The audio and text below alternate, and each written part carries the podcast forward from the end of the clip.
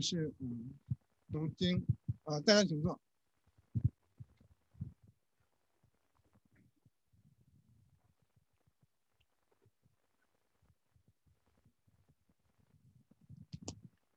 嗯，我们一起来读马太福音十六章十三到二十节。开始，耶稣到了开撒利亚菲利比的境内，就问门徒说：“人说我人子是谁？”他们说：“有人说是施洗的约翰，有人说是以利亚，又有人说是耶利米或先知里的一位。”耶稣说。你们说我是谁？回答回答说：是是永生神的儿子。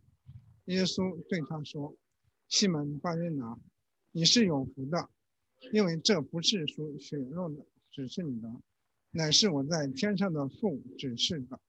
我还告诉你，你是彼得，我要把我的教会建造在这磐石上，阴间的权柄不能胜过他。”我要把天国的钥匙给你，凡你在地上所捆绑的，在天上你要捆绑；凡你在地上所释放的，在天上你要释放。当下，耶稣嘱咐门徒，不可对人说他是基督。今天，沈辉弟兄正，嗯。那的肯定是教会的，教会的根基。我们一起做一个祷告。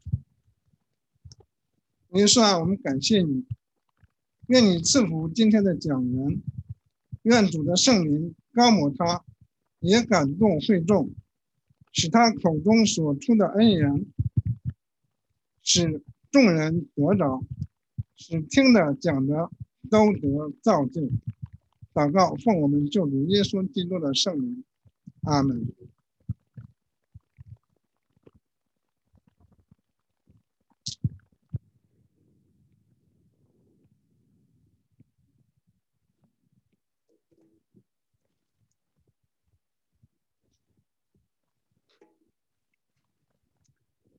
呃，弟兄姐妹平安。这个。那有岁姐妹呢说，这个一定讲员还要稍微介绍一下，所以我就介绍一下。这个，那么是这样的，因为啊，这个事情呢也比较突然。这个上次许牧师来的时候啊，我们批委员会有开个会啊，许牧师呢就建议说啊，呃，我们教会里自己弟兄姐妹如果愿意出来呃讲道的，呃，在这方面讲台上做一点供应的，那么也请。就是说，呃，也可以来出来做。那当时许牧师呢是推荐了我，然后呢，嗯，也是承蒙呃批牧员会的各位弟兄姐妹的这个信任，大家也就都同意说好，那让我先来试一下。那对我来说呢，我觉得我的职责吧，就比较像是，嗯，叫填空哈的这个，如果这个批牧员会哪一个州呢就找不到讲员的时候，那我就出来做一下，嗯。所以是这种情况，那我来讲一下，那我我的正道的这个可能的这个类似这种叫什么，就是方式可能和其他的呃牧师的不太一样，我比较像是研经式的哈。那么我的正道，我的那个写完的奖章呢是会放在教会的网页上，我不知道零零弟兄啊有没有上传哈。那么零零弟兄呢是做这个翻译的工作。所以，如果你要是读的是英文呢，你有一你有你要觉得哪个地方写的不对呢，你要找林弟兄，不要找我。那你要是你要是读中文的，说哪个地方写的不对，这个有白纸黑字的哈，你可以去查。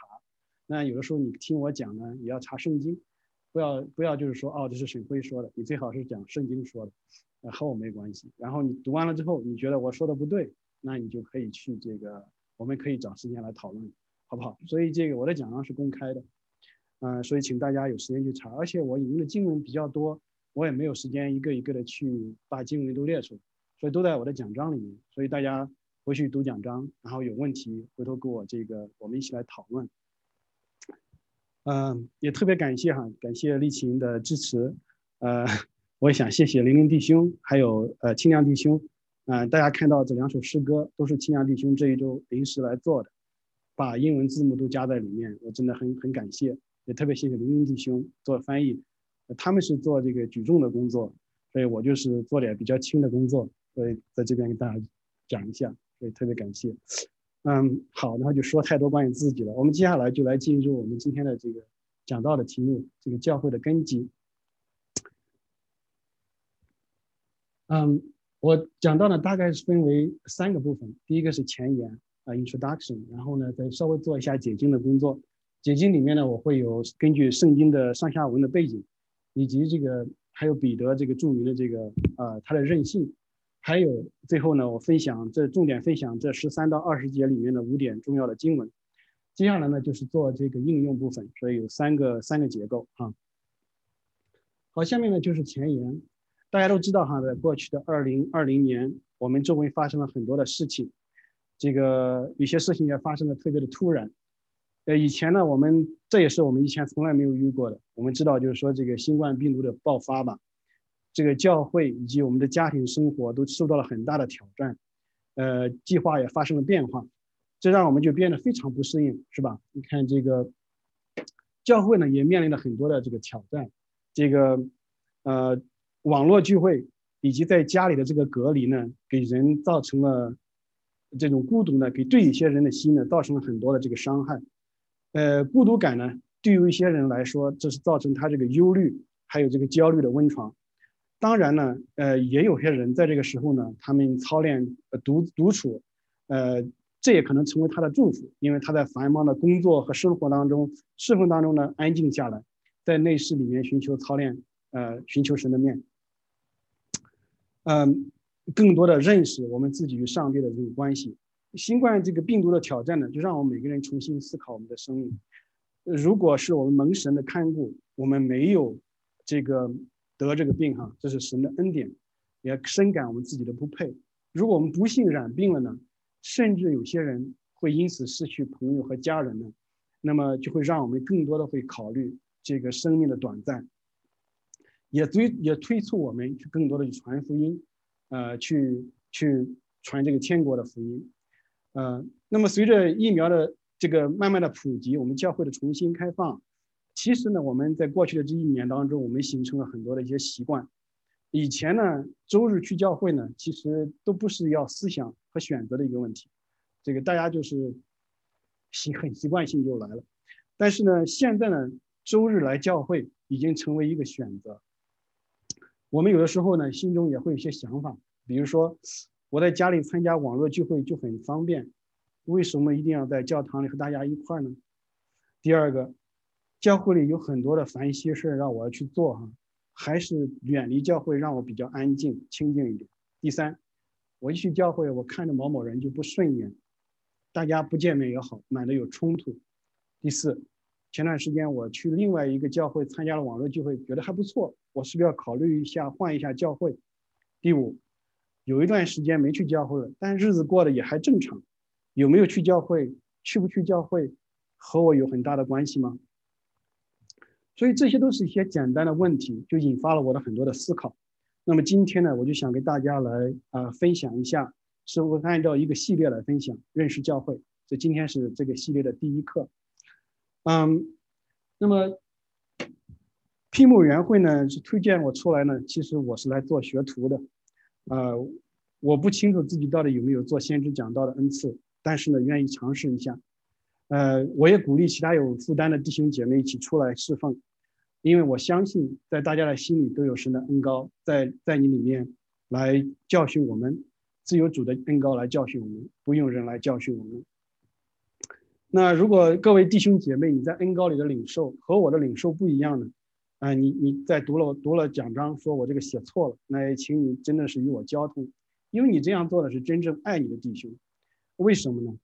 因为这是在真理里面的相爱，这也是同时是我能够在话语上持奉进持续的进行话语上侍奉的这么一个安全的保障。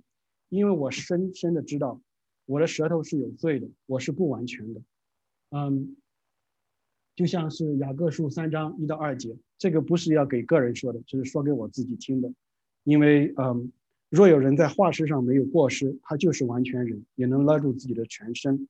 雅各书三章一到二节，我深知自己是不完全的，我的舌头上的罪，神也神也是知道的。所以，嗯，大家希望在真理里与我交通，那么让我这是我的安全的保障，所以特别感谢大家。好，那接下来呢，我们一起来做一个祷告。来，慈爱的天赋，您的话语立定在天，您的慈爱和智慧过于我们所能测透的。我们当立志做完全人，但也更当仰望你的怜悯、遮盖和成全。我们来到你的施恩宝座前，乃是知道我们的罪与不洁。但借着我们主耶稣基督宝血的遮盖和圣灵的代求，我们得蒙悦纳。感谢你，今天我们一起来查考圣经中有关教会的教导。愿您的心意向我们显明，愿您的圣灵的恩高在你众儿女心中做那亲自做那教导的工作，好让我们有关乎神的真知识，也在真真理里面能够合一。我们这样同心的祷告，是奉我主耶稣基督宝贵圣洁的名。阿门。对大家也，我们一起读过经文哈。那么今天我想分享的重点呢是十三节到二十节，但是也欢迎大家把圣经拿出来哈，因为我有的时候在第十六章，因为上下文的缘故，我也会分享一些上下文的经节。那首先呢，我们就来看一下这个地方哈，叫凯撒利亚腓利比。这个玲玲周五周五哈，玲玲弟兄说他要他要偷偷我的讲章哈，其实他没有哈，我在偷他的啊。这张图片是这个显示的是，呃，凯撒利亚腓利比。那我们知道主耶稣的家乡呢是在拿撒勒哈，拿撒勒应该是在靠近那个湖，加利利湖大概南面有一点，西南面有个有个有个地方哈。它的基本上的活动的范围呢，就是基本上在加利利湖这附近，嗯，和南面的这个耶路撒冷城。大家记得在圣经里，他有的时候会讲到说，主耶稣会去呃去耶路撒冷，呃参加这个。各种节期啊，他会去到撒冷。那么，但这一次呢，他就突然来到一个东北面一个很很偏僻的地方。这个地方呢叫凯撒利亚斯菲利比。他一定，我想他一定有特别的安排。我们知道圣经中记载的这个意大利的百夫长哥尼流就是住在这个区域的哈，《使徒行传》第十章第一节。很明显，在这里呢是外邦人聚集的地方，因此啊，当时犹太人的会堂和信仰。在这代这一代呢，应该不是一个主流文化。当时这个最著名的地方，就是这个山脚下有一个流着流水的无底洞，还在这个洞前呢所修建的各种各样的这个庙宇啊。这个其中有一个庙呢，就是这这个庙，它供奉的是一个潘神，呃，是一个希腊神话当中的一个一个一个潘神，是一个偶像。而且呢，这个还有这个还有一些庙宇呢，这个。最左边那个，是是供奉给这个当时的奥古斯呃凯撒奥古斯都，嗯，我们这个可以理解，就是说这个一定是和这个独一的犹太信仰相冲突的这么一个，你可以看到这么一个政治和宗教的这么一个文一么一个中心。根据历史的传说呢，这个半人半羊的这个潘，在吹奏笛子的时候。所有的羊就开始跳舞，然后呢交配产生下一代。所以因此呢，这个偶像崇拜的目的就是丰产，就是丰产。啊，在之前希腊时代，亚历山大大帝呢曾经征服过这个地方。呃，那时对于潘的这个这个偶像的崇拜仪式当中呢，为了丰产，还会把这个婴孩扔掉扔到那个无底洞中当中，甚至还有人与羊交配的仪式。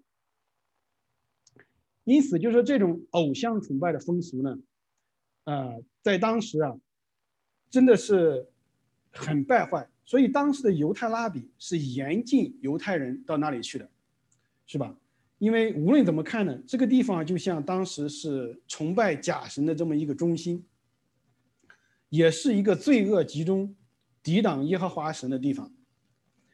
当时的人们呢，就认为这个无底洞的这个深水啊，代表着死亡和深渊，所以我们的经文呢，就称这个庙宇以及它后面的这个洞为阴间的权柄，阴间的权柄。那我们再来看看这一段经文所出现的主要人物，就是主耶稣和他的门徒。这个根据犹太人的传统，这个犹太的犹太的这个门徒跟他的拉比是，呃，和拉比同吃同住的。所以彼得和他的兄弟安德烈会问主耶稣住在哪里，这是在约翰福音一章三十五到三十九节。所以当时的拉比呢，都会禁止他的学生呢去这个凯撒利亚腓利比。然而呢，我们的主耶稣呢，却带着他的门徒来到了这里。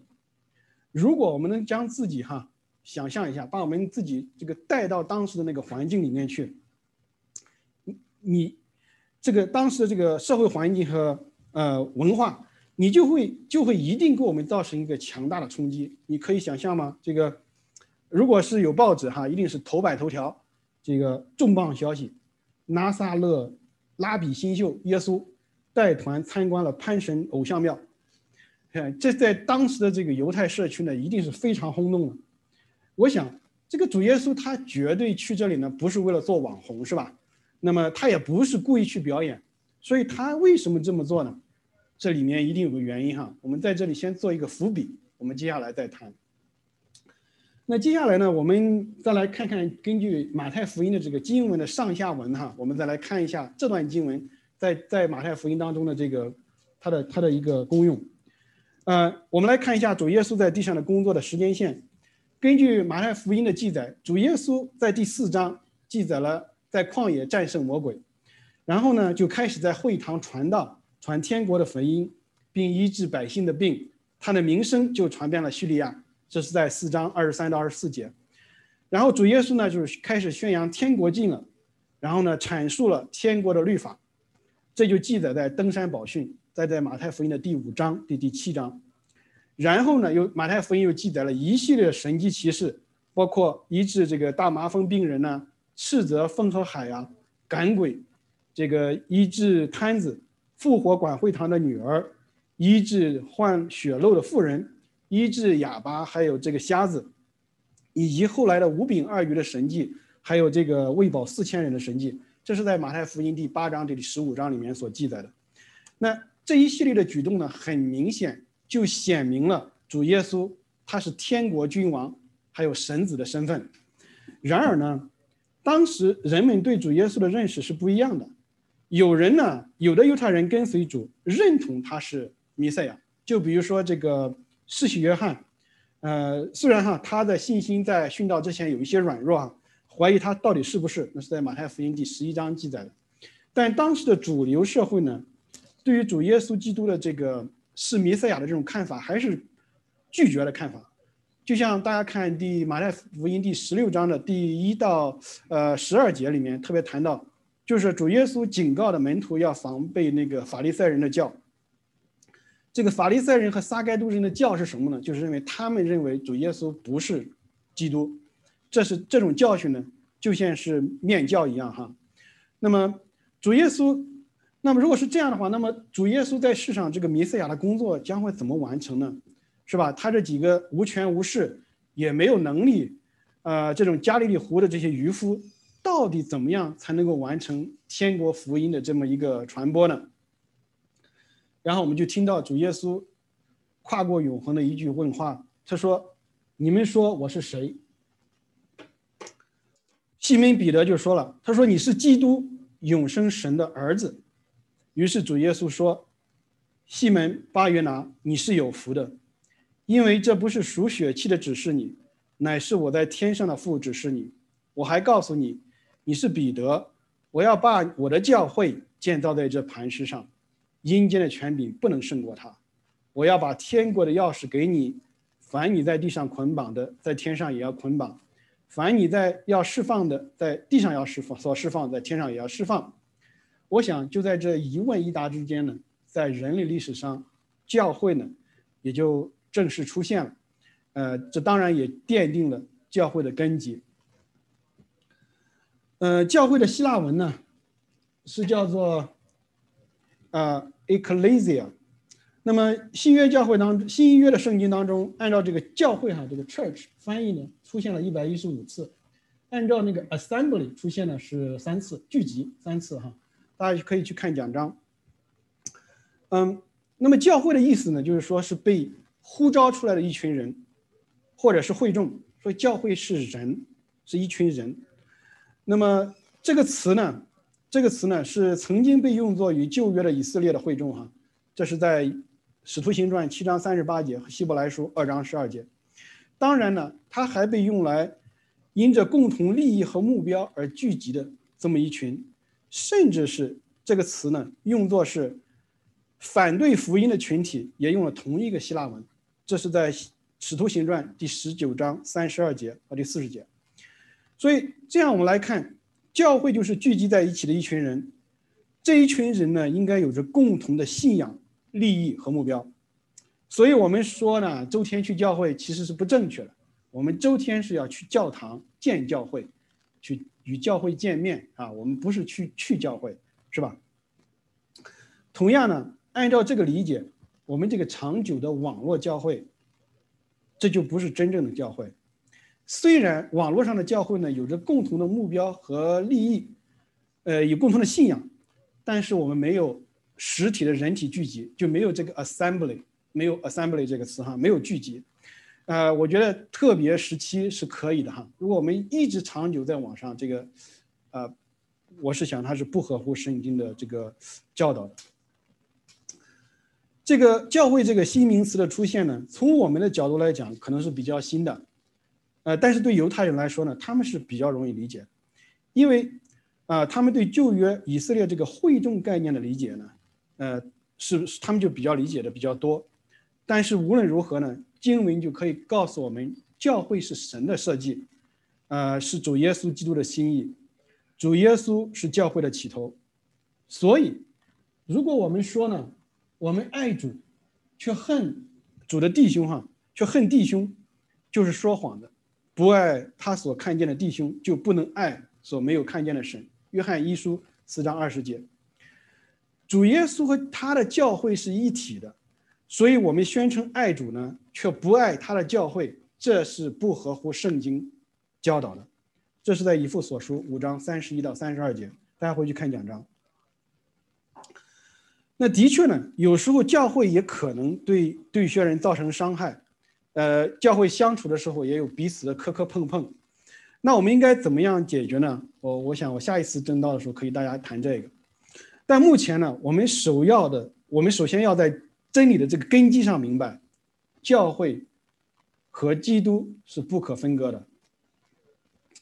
在今天的经文里，主说：“我要把我的教会建造在这磐石上。”教会这个想法呢，是从神开始的。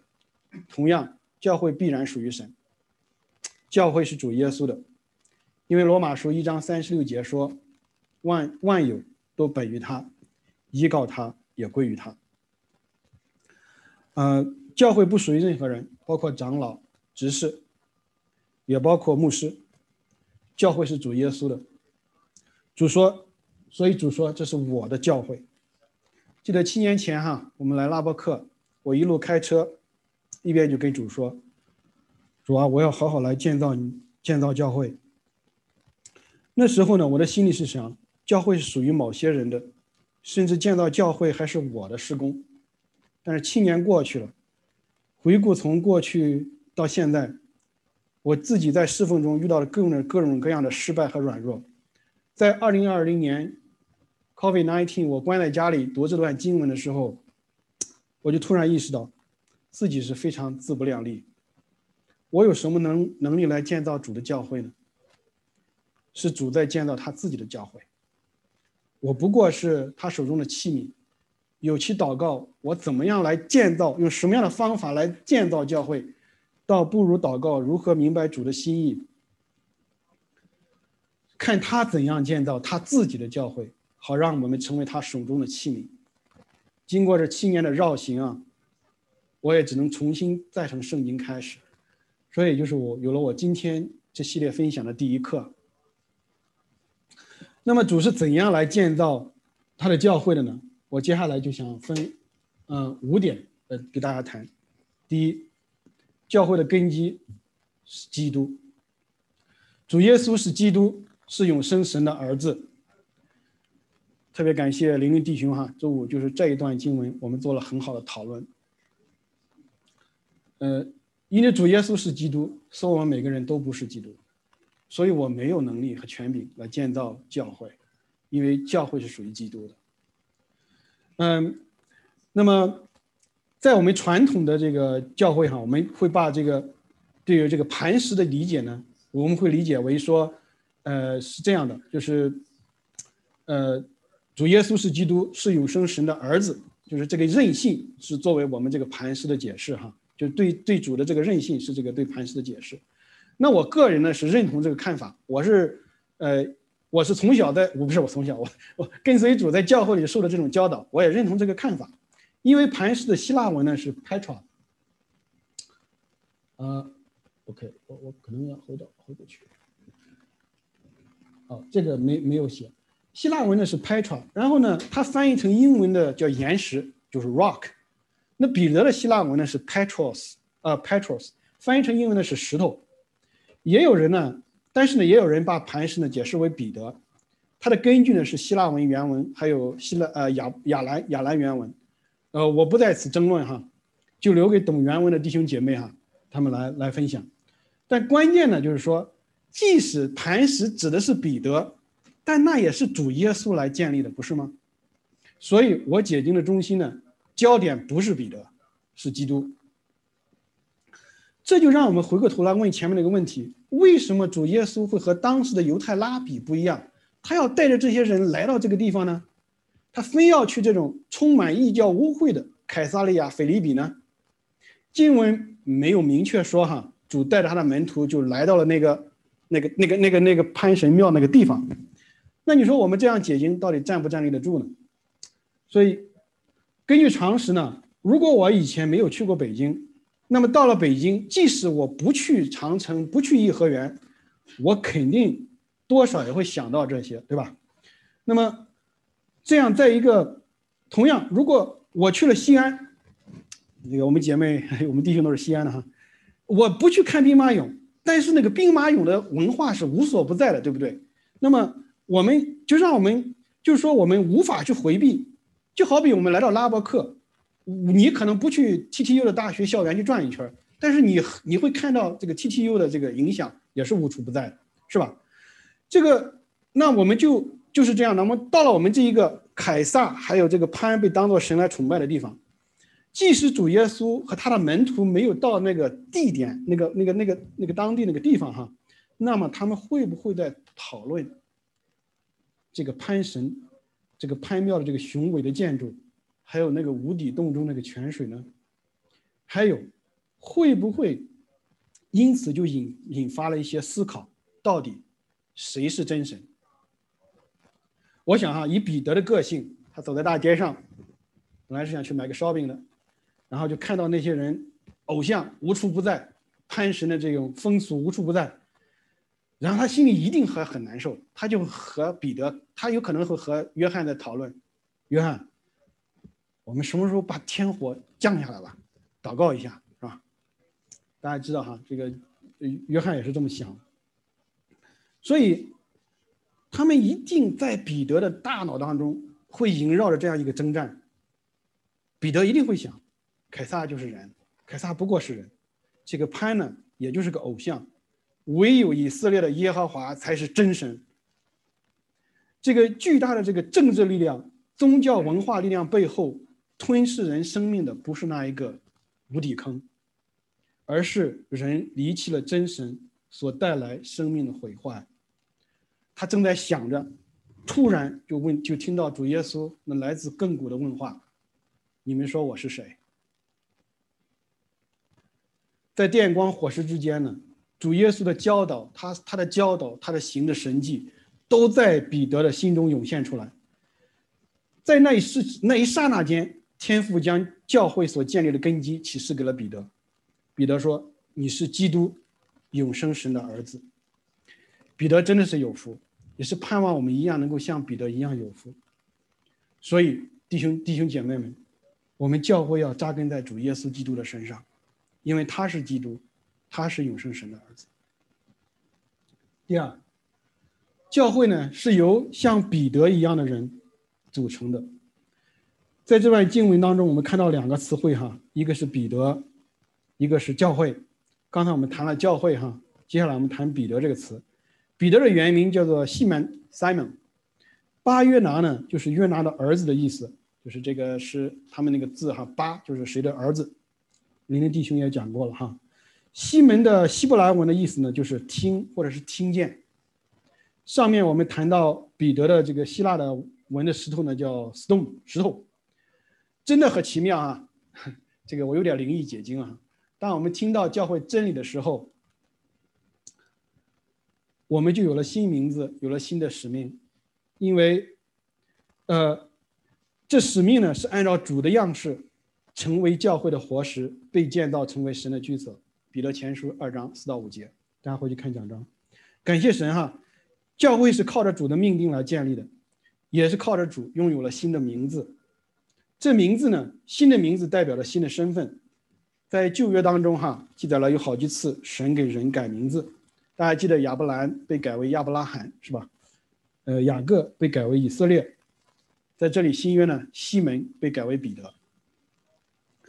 在圣经当中有好些伟信心的伟人呢。然呃是有好些信心的伟人，然而呢，在旧约当中呢，这些被改名字的雅各啊，甚至是彼得啊，其实呢，都是圣经当中我看的都是反面教材哈。大家知道雅各的诡诈，他对世界的抓取，我们也知道彼得的软弱，三次不认主等等。然而呢，我对这两个人是最深有同感的。因为我觉得我们每个人都是雅各，都是为了赚取在世上世上的赚取那些钱，我们四处奔波，甚至不惜使用巧计的人，不是吗？我想我们每个人也都是彼得，还不见得有什么生命危险的时候，我们就已经心中常常的远离主，更不要说刀剑架在我们的脖子上，我们还要爱神超过爱过自己吗？然而，感谢主，这段经文跟我们看到，即使彼得如此的不堪，主也知道他的软弱，但主还要将天国的钥匙赐给彼得，让他成为初期教会重要的领袖之一，把他改名为教会的一块石头，一个活石。所以在彼得前书，他是讲到说，教会是我们是活石啊，我们是教会的活石。主耶稣呢，不仅仅使用世上有学问、有能力的人，使用有出身的人来建造他的教会，主也使用那些没有出身、没有学问、没有胆识和能力的人来建造他的教会。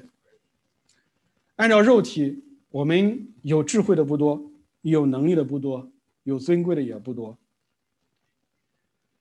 但是主呢，使用我们这些愚拙的、软弱的，好让那些有智慧的、有强壮的人呢羞愧。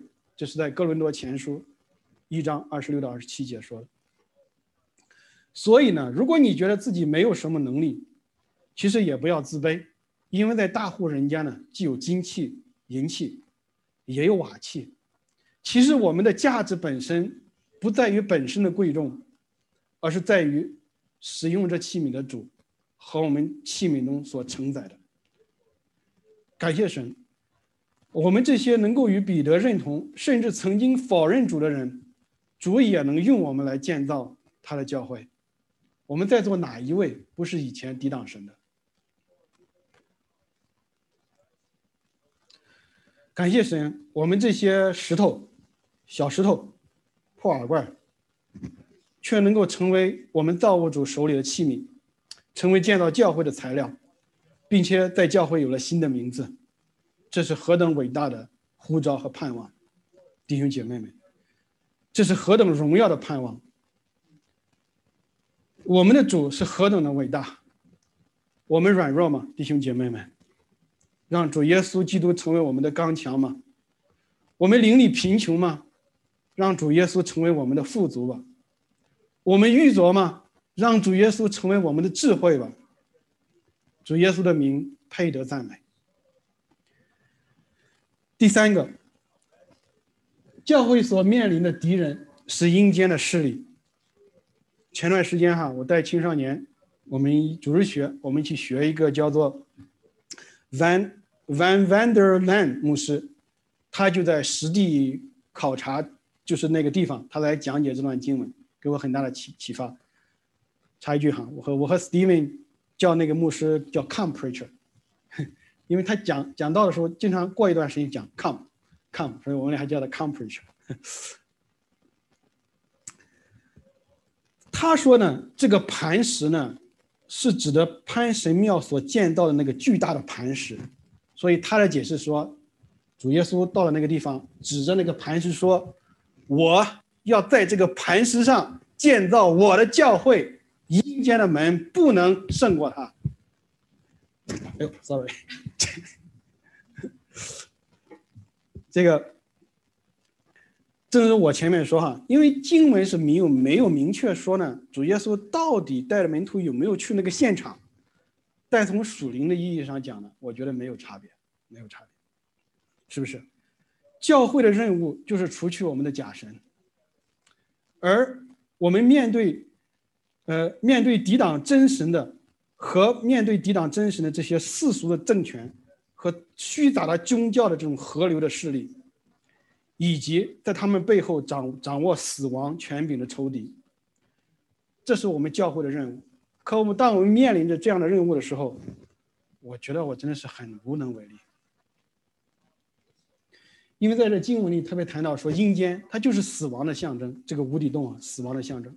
然而主宣告说，阴间的门不能够胜过教会，这是主给我们说的。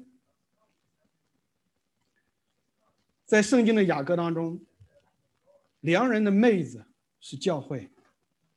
这就让我想起在创世纪里，利百家的弟兄为利百家出嫁时的祝福。他说：“我的妹子啊，愿你做千万人的母，愿你的后裔得到仇敌的城门。”这是在创世纪二十四五十二十四章五十九节。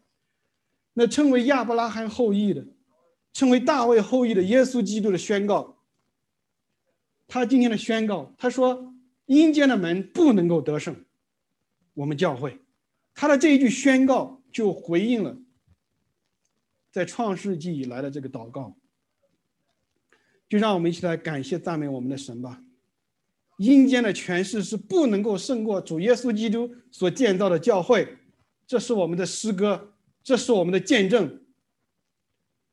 如今在新冠病毒流行的期间，主的这句话岂不让我们重新得力、有盼望的保证吗？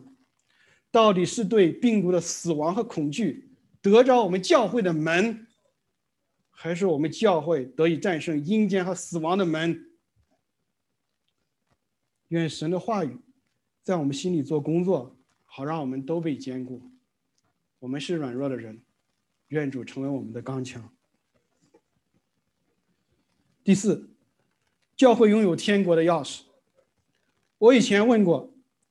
像这么一群的渔夫，还有税吏，主是怎么样让这个天国的福音传遍地极的？主的方法就是把权柄赐给教会。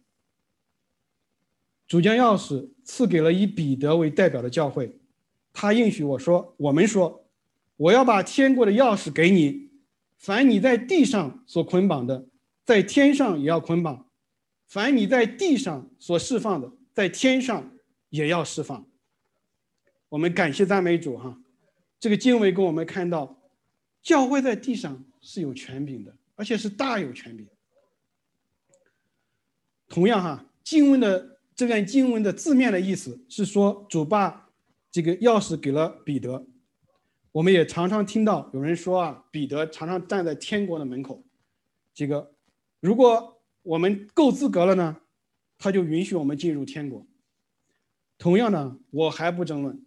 因为呢，我我解经的中心已然不是彼得，他是我是我们的主耶稣。圣经说主耶稣对死亡有对死亡和阴间的权柄，这是在启录启示录一章十八节里面所说的。我们也知道，教会的敌人是阴间的势力，因为我们不是与属血气的征战，而是那些与那些执政的、掌权的、管辖着幽暗世界的。以及天空属灵气的恶魔征战，以弗所说六章十五十二节，教会凭着信心和主的应许，在地上做捆绑和释放的工作。主也要在天上做捆绑和释放的工作。大家一定记得哈，主耶稣曾经讲过那个捆绑壮汉的比喻，要我们可以抢夺壮士的家具，那是在马可福音三章二十七节。主耶稣弥赛亚的工作是什么？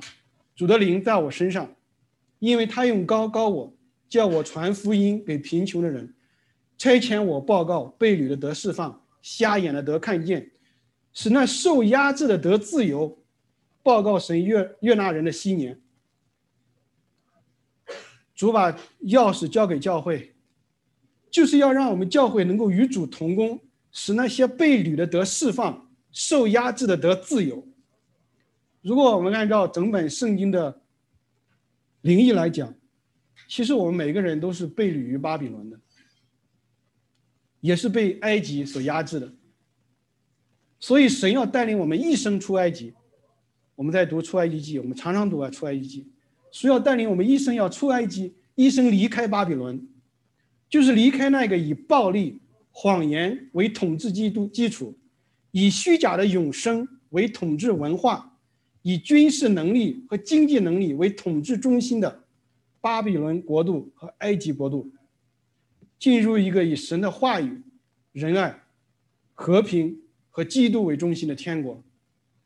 主耶稣在登山宝训中。所教导的那个天国的律法，啊，刘牧师曾经带我们学过哈，就是对这个米赛亚王国最好的写照。所以在启示录的最后几章呢，当我们的主最终的审判来临的时候，我们的主的教会也最终胜利的时候，那淫乱的大巴比城倾倒了，所以天上响起了哈利路亚颂，那是羔羊婚宴的时候。心腹也预备好了，心腹是教会预备好，感谢主哈，这就是我们教会的盼望。所以，当我们还在地上的时候，要记得我们手中有钥匙，那是开国开启天国大门的钥匙。教会可以领人进入天国，也可以把天国带到地上，这在人是不能，但是在神凡事都能。所以，我们每一天的祷告，祷告就是说。愿你的国降临。第五点，教会把天国带到地上，靠的是十字架的道路。我们可以想象哈，当彼得以及他的门徒听到主耶稣给教会的这种意向和权柄的时候，他们一定是群情激愤。犹太人受罗马政府统治的日子终于到头了。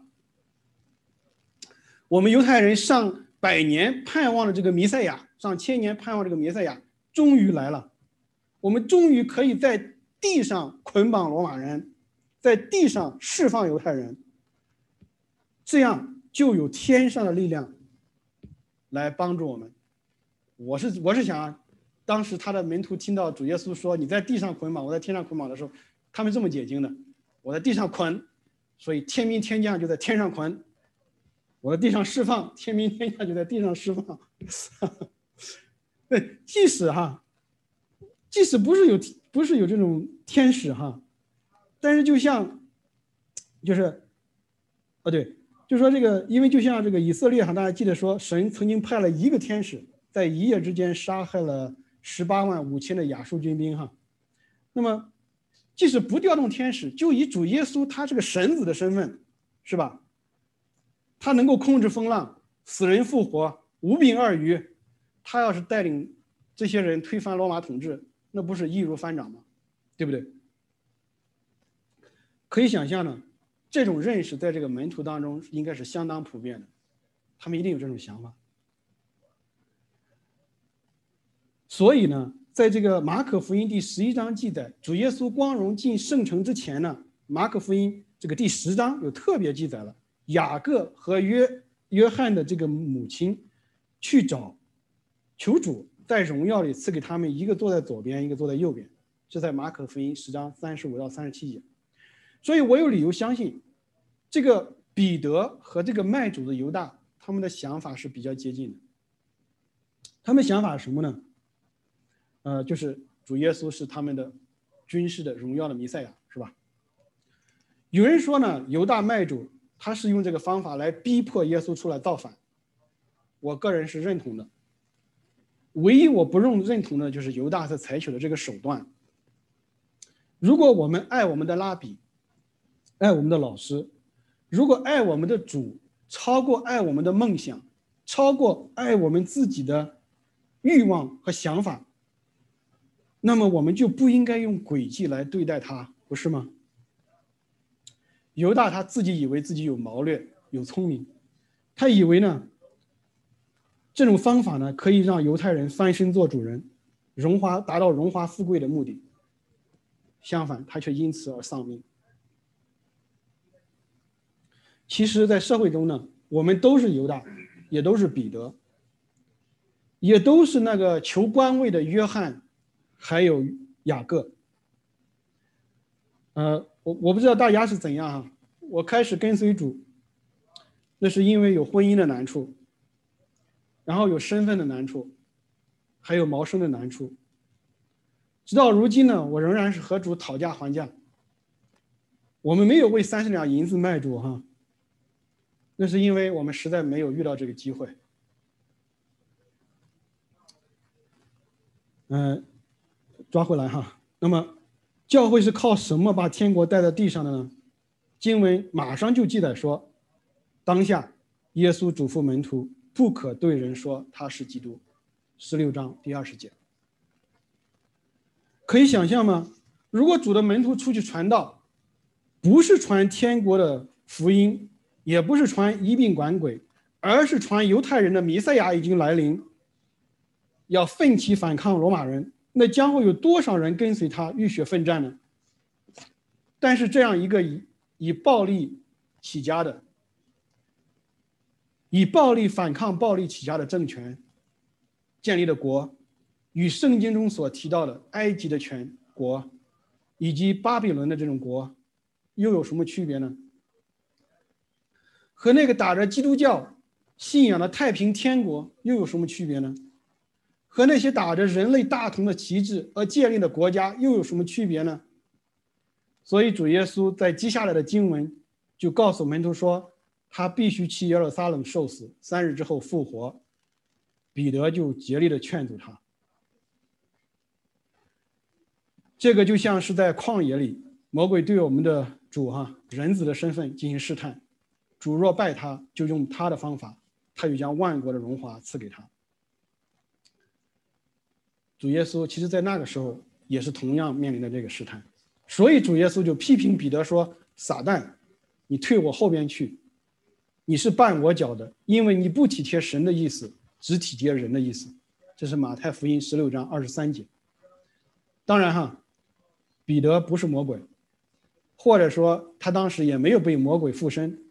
我想，彼得当时的心思意念，进入了和魔鬼有着同样心思意念的这种一样的道路和想法。这要让我们警惕，这真让我们警惕。接下来主就告诉我们说，跟随他的道路就要像他一样舍己背十字架。马太福音第十六章二十四到二十八节，接下来的经文。所以，天国在地上的实现呢，不是靠武力和肉身的消灭，而是靠基督的爱和十字架的爱。我们征战不是靠人的想法，也不是，啊，而是按照神的想法。我们征战不是靠着刀枪，我们征战是靠神所赐的全副的军装。以弗所书第六章十三到二十节。我们征战靠的不是人的肉体和血气，而是依靠真理、公义。福音、信德、救恩、神的道和随时多方的祷告与祈求，感谢神。呃，分享完了之后呢，我就想对我们这段经文做一些应用哈。第一个呢，就是信心。我知道我们教会目面前目前面临各样的挑战和难处哈，嗯，但是这些呢，都要推动我们再一次回归。彼得对基督的任性这个根基上，这是我们教会得以建立和稳固的根基。我们走下去的信心呢，就在于不断的回归圣经中对于教会真理的教导和主耶稣的话。主耶稣之所以选择在那一个偶像崇拜偶像和政治中心宣告他是基督的身份是有原因的，是有原因的。如果我们把这些主的话记在心里，我们就可以反复的思想，当我们面临挑战的时候，比如说我们上班害怕疫情感染，我们就来思想这段经文：阴间的门不能胜过它。当教会的人数减少，我们内心沮丧的时候，我们也要思想这段经文：因为这是主的教会。当我们这个给家人传福音，心里没有底的时候，我们也要思想这个教这个这段话，因为主说：“你在地上捆绑的，我就要在天上捆绑；你在地上释放的，我就在天上释放。我把钥匙赐给你。”所以，我们知道神的话是立定在天的。当我们面临挑战的时候呢，我们要让神的话浸润在我们的灵魂的深处。我们常常这样来操练，我们的信心就一定得到坚固。当我们要面临挑战的时候呢，我们也不至于失去盼望。这是信心。第二点应用哈，第二点应用是顺服。我们要认识到，教会是主来建造，但是我们是他手里的材料。无论我们有多么的软弱和不堪，但我们的主才是我们教会的盼望，不是我们的能力和才干。